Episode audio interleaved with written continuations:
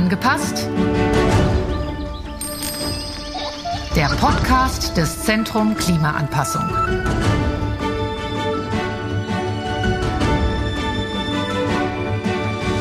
Hier sind wir wieder mit einer neuen Episode von Angepasst, Ihr Podcast, wenn es um Klimaanpassung geht. Mein Name ist Daniela Ulbing und ich freue mich sehr, dass Sie dabei sind. Klimaanpassung ist mittlerweile ein ganz, ganz wichtiger Teil, wenn man von Klimakrise spricht. Wir vom Zentrum Klimaanpassung beschäftigen uns natürlich damit, wie man mit den Folgen der Klimakrise besser umgehen, Schäden verringern und Chancen nutzen kann. Es gibt definitiv viel zu tun, da sind wir uns alle einig. Und ganz am Anfang dieses Tuns steht natürlich die Kommunikation. Wie kann man die Klimakrise und ihre Folgen richtig kommunizieren? Wie kann man am besten darauf aufmerksam machen, dass man etwas tun muss, aber vor allem auch, was man tun sollte? Wie trifft man den richtigen Ton, ohne Angst zu schüren? Und wie kann man die Menschen motivieren, um sich zu beteiligen? Darüber möchte ich heute sprechen. Und ich freue mich sehr, dass ich das mit Lea Grosse von klimafakten.de machen kann. Lea Grosse ist Psychologin seit 2021 bei klimafakten.de und dort für die Klimakommunikation Kommunikation zuständig. Hallo Frau Grosse, schön, dass Sie da sind. Hallo, ich freue mich auch. Also ganz kurz zur Erklärung und Einleitung. Klimafakten.de, Sie beschäftigen sich ganz intensiv unter anderem eben mit der Klimakommunikation. Was genau macht euch aus? Wie sieht speziell Ihre Arbeit aus?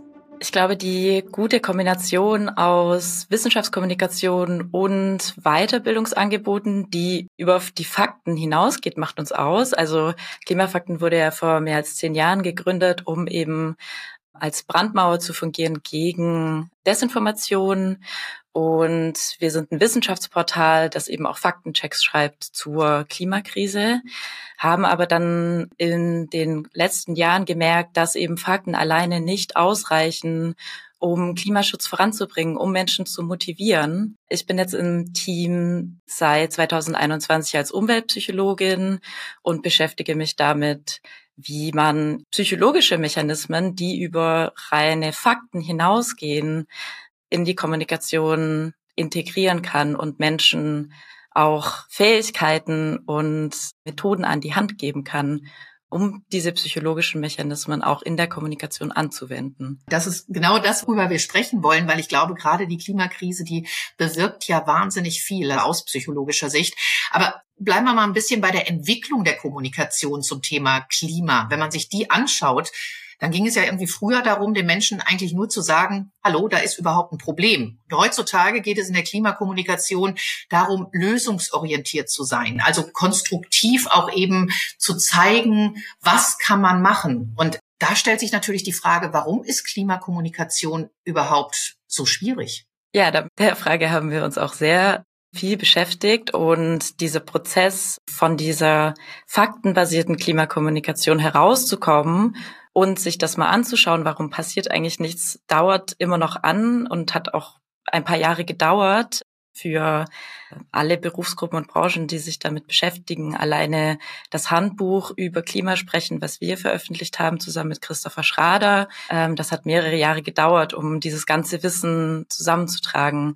Kurz, es geht darum, dass in den letzten 40 Jahren die Annahme war, unter Menschen, die für Klimaschutz arbeiten.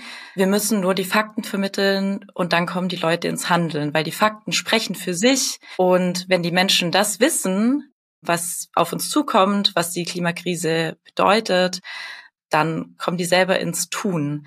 Wir haben gemerkt, offensichtlich, das funktioniert so nicht. Das nennt man auch das Informationsdefizitmodell. Also wir müssen diesen Defizit an Informationen einfach nur ausgleichen und dann passiert etwas. Und gerade in der Psychologie oder in der Umweltpsychologie ist es eben klar, selbst wenn Menschen viel Wissen über die Klimakrise haben, kommen sie nicht direkt ins Handeln. Und natürlich ist es auch eingebettet, nicht nur in individuelles Handeln, sondern wir leben einfach in einer sehr komplexen Gesellschaft. Und als Gesellschaft als Ganze ins Handeln zu kommen, ist noch mal viel schwieriger. Ja, das stimmt. Was ich jetzt, als Sie das gerade sagten, dass die Menschen natürlich erstmal überhaupt das registrieren müssen man geht davon aus, wenn sie es registriert haben, dann handeln sie.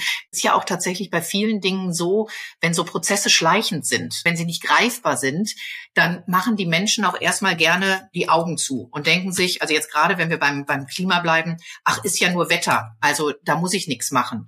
Ist das so dieser psychologische Ansatz, der fast schon verschlimmert? Also man kann es nicht greifen und deswegen nehmen es die Leute auch nicht wahr? Das, was Sie beschreiben, ist das grundlegende Problem, würde ich sagen, der Klimakrise und der Bedeutung für uns Menschen. George Marshall beschreibt das sehr, sehr gut in seinem Buch. Um, englischer Titel ist Don't Even Think About It. Why Our Brains Are Wired to Ignore Climate Change.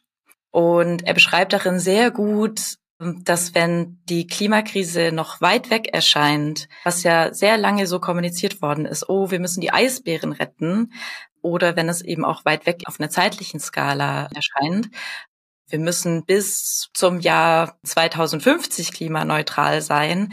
Menschen können sehr schlecht in die Zukunft schauen und tun sich sehr schwer damit, Dinge, die vielleicht ungewiss irgendwann in der Zukunft passieren, könnten mich betreffen, für sich zu übersetzen. Und ich glaube, die Klimakommunikation beziehungsweise Personen, die sich mit Klimakommunikation und Klimaschutz beschäftigen, haben da schon sehr viele Fortschritte gemacht, indem sie die Klimakrise konkreter kommunizieren, näher ranbringen. Das heißt auch wirklich zu beschreiben, was bedeutet die Klimakrise für Deutschland und warum ist es mittlerweile nicht nur Wetter, sondern wie haben bestimmte Wetterereignisse mit dem Klimawandel, mit der Klimakrise zu tun. Das wird mehr und mehr gemacht. Auch in den Medien wird das mehr repräsentiert und ich finde, da sind wir schon ein ganzes Stück weiter. Aber besteht da nicht die Gefahr, weil ich glaube, auch das liegt in der Natur des Menschen, wenn man den wirklich so richtig darauf aufmerksam gemacht, ui, das ist aber jetzt wirklich ganz doll schlimm, dann machen viele aus Angst zu. Also dann kommt wieder dieses Ich mach die Augen zu. Äh, wie findet man denn da die richtige Balance in der Kommunikation, tatsächlich zu sagen, so, so schlimm ist es, aber eher Visionen als Katastrophenszenarien zu bilden? Ja, das ist, würde ich sagen, das zweite riesengroße Problem oder die zweite große Herausforderung, vor der wir stehen als KlimakommunikatorInnen, nämlich den richtigen Ton zu finden, wie Sie das gut beschreiben. Wie kann ich die Dringlichkeit richtig vermitteln? Weil es ist dringlich. Es ist, wir müssen die Menschen um uns herum darauf vorbereiten, dass Veränderung kommt und auch unausweichlich ist. Wie mache ich das in, mit einem positiven Ton, auf eine konstruktive Art und Weise, die aber auch nicht verklärt ist von wegen, ach, wir schaffen das schon, das ist überhaupt kein Problem. Und genau damit beschäftigen wir uns eigentlich tagtäglich oder ich mich mit dieser Frage, wie kann ich als Kommunikatorin wirklich die Dringlichkeit zeigen, die erstmal Angst erzeugt in einer Person, weil wenn eine Person ein Zeitungsartikel darüber liest, dass es viele Überschwemmungen gibt, die durchaus mit der Klimakrise zu tun haben, dann erzeugt es eine unglaubliche Angst. Und da ist es dann wichtig, als Klimakommunikatorin, Klimaanpassungsmanagerin, Klimawandelforscher den nächsten Schritt zu gehen und sagen, wie können wir dafür sorgen, dass diese Menschen nicht in der Angst verweilen, sondern sich handlungsfähig fühlen. Und da spielt Kommunikation eine entscheidende Rolle und ich kann immer eine Handlungsoption aufweisen. Es kann immer am Ende einer angsterzeugenden Botschaft stehen und was können Sie nun tun? Und das hält Menschen zum Beispiel.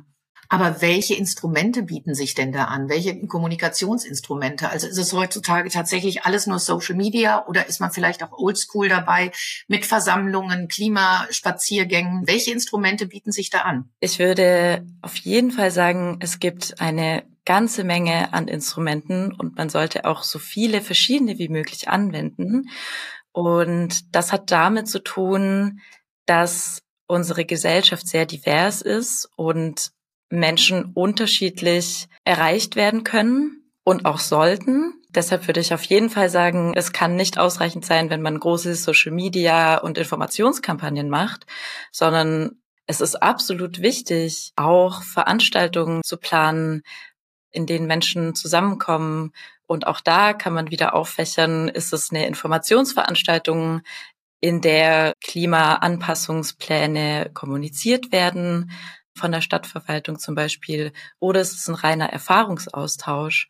wenn ich kommunizieren möchte, muss ich mir als erstes immer überlegen, mit wem kommuniziere ich eigentlich? Wer ist meine Zielgruppe?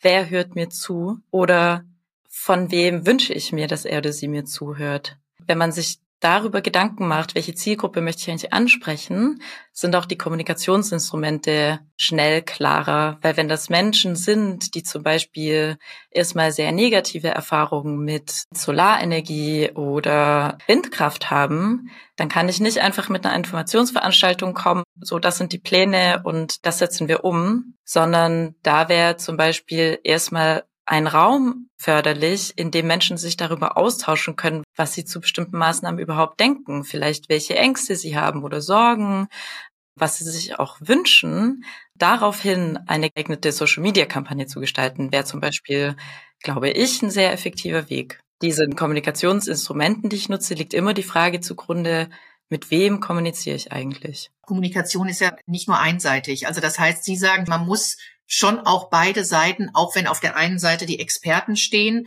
man muss natürlich auch die Betroffenen hören und man muss die halt auch mitnehmen. So bekommt man die auch dann ins Handeln oder eben, wenn man denen auch eine Beteiligung quasi in Aussicht stellt und sagt, ihr könnt mithelfen, ist das eigentlich so der Weg, den man dann eben gehen muss? Absolut. Ich glaube, gerade bei diesem schwierigen Thema, die Klimakrise ist unglaublich komplex. Wenn man einfach nur Maßnahmen umsetzt, jetzt als äh, wenn ich an die Verwaltung denke und die Menschen nur informiert und überhaupt nicht mitnimmt oder ihnen erklärt, warum diese Maßnahmen umgesetzt werden, fühlen sich viele Menschen einfach abgehängt und können damit nicht so viel anfangen. Und gerade in Klimaschutzmaßnahmen herrscht ein Gefühl von Ungerechtigkeit ganz oft. Also es ist überhaupt nicht der Fall, dass alle Menschen gegen Windräder sind, sie fühlen sich einfach ungerecht behandelt, weil sie in diesem Prozess nicht mitgenommen worden sind. Und da würde ich auf jeden Fall sagen, die, die Menschen so gut es geht mitnehmen. Es hat ja auch immer etwas mit der finanziellen Situation zu tun. Also gehe ich jetzt auch ganz stark von aus, dass natürlich sozial schwächer gestellte Menschen schon hilfloser sind. Die möchten natürlich auch etwas machen, aber wenn es darum geht, ich kann mir irgendetwas in meinen Garten, auf meinen Balkon oder was auch immer bauen, da fehlen natürlich auch die finanziellen Mittel. Jetzt gehe ich mal auf die Leute, die eine persönliche Selbstverwirklichung, die von persönlicher Selbstverwirklichung und Wohlstandswillen gesteuert sind. Ist das überhaupt mit ja, Umweltbewusstsein manchmal zu vereinbaren. Wenn ich sage, ich habe eine persönliche Selbstverwirklichung, bleibt dir das Umweltbewusstsein auf der Strecke? Ich finde es sehr spannend, über diese finanzielle und sozial gerechte Fragen nachzudenken, wenn es um Klimaschutz geht.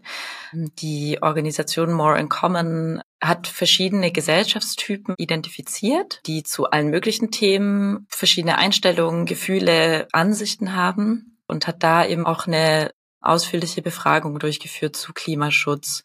Und da wurde deutlich, dass alle Gruppen, ob das jetzt, ich sage jetzt mal, ohne deren Begriffe ganz genau wiederzugeben, linke, progressive, junge, in Städte lebende Menschen sind oder eher resignierte, eher wütende, auf dem Land lebende ältere Personen, allen ist es am allerwichtigsten, dass Klimaschutz finanziell gerecht ist. Das ist unglaublich wichtig zu wissen, dass man das immer, wenn man kommuniziert, im Blick haben muss, dass wenn man Maßnahmen durchführt, da immer eine Angst bei der anderen Person ist, kann ich mir das leisten? Ist das für mich finanziell tragbar oder entsteht da wieder so ein Gefühl der ungerechten Behandlung? Ich finde die Frage der Selbstverwirklichung und des Wohlstands eine sehr wichtige und spannende.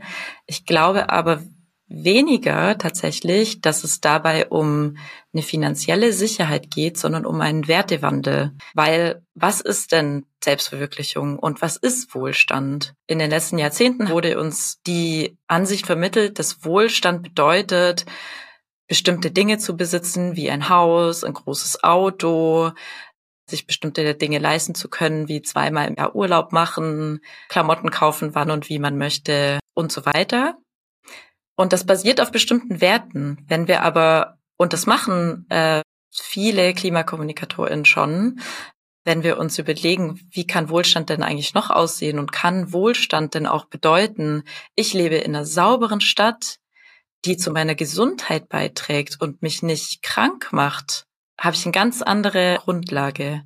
Und so eine Kommunikation kommt nicht nur aus der aktivistischen Klimabewegung, ganz und gar nicht, sondern eben auch zum Beispiel die Klimaunion, die ein Teil der CDU ist, beschäftigt sich mit dieser Frage, wie, was ist eigentlich Wohlstand und Sicherheit, was ja in, in solchen Parteien unglaublich wichtiger Wert ist. Wie können wir den anders formulieren? Was bedeutet Sicherheit ähm, für eine klimaangepasste Gesellschaft?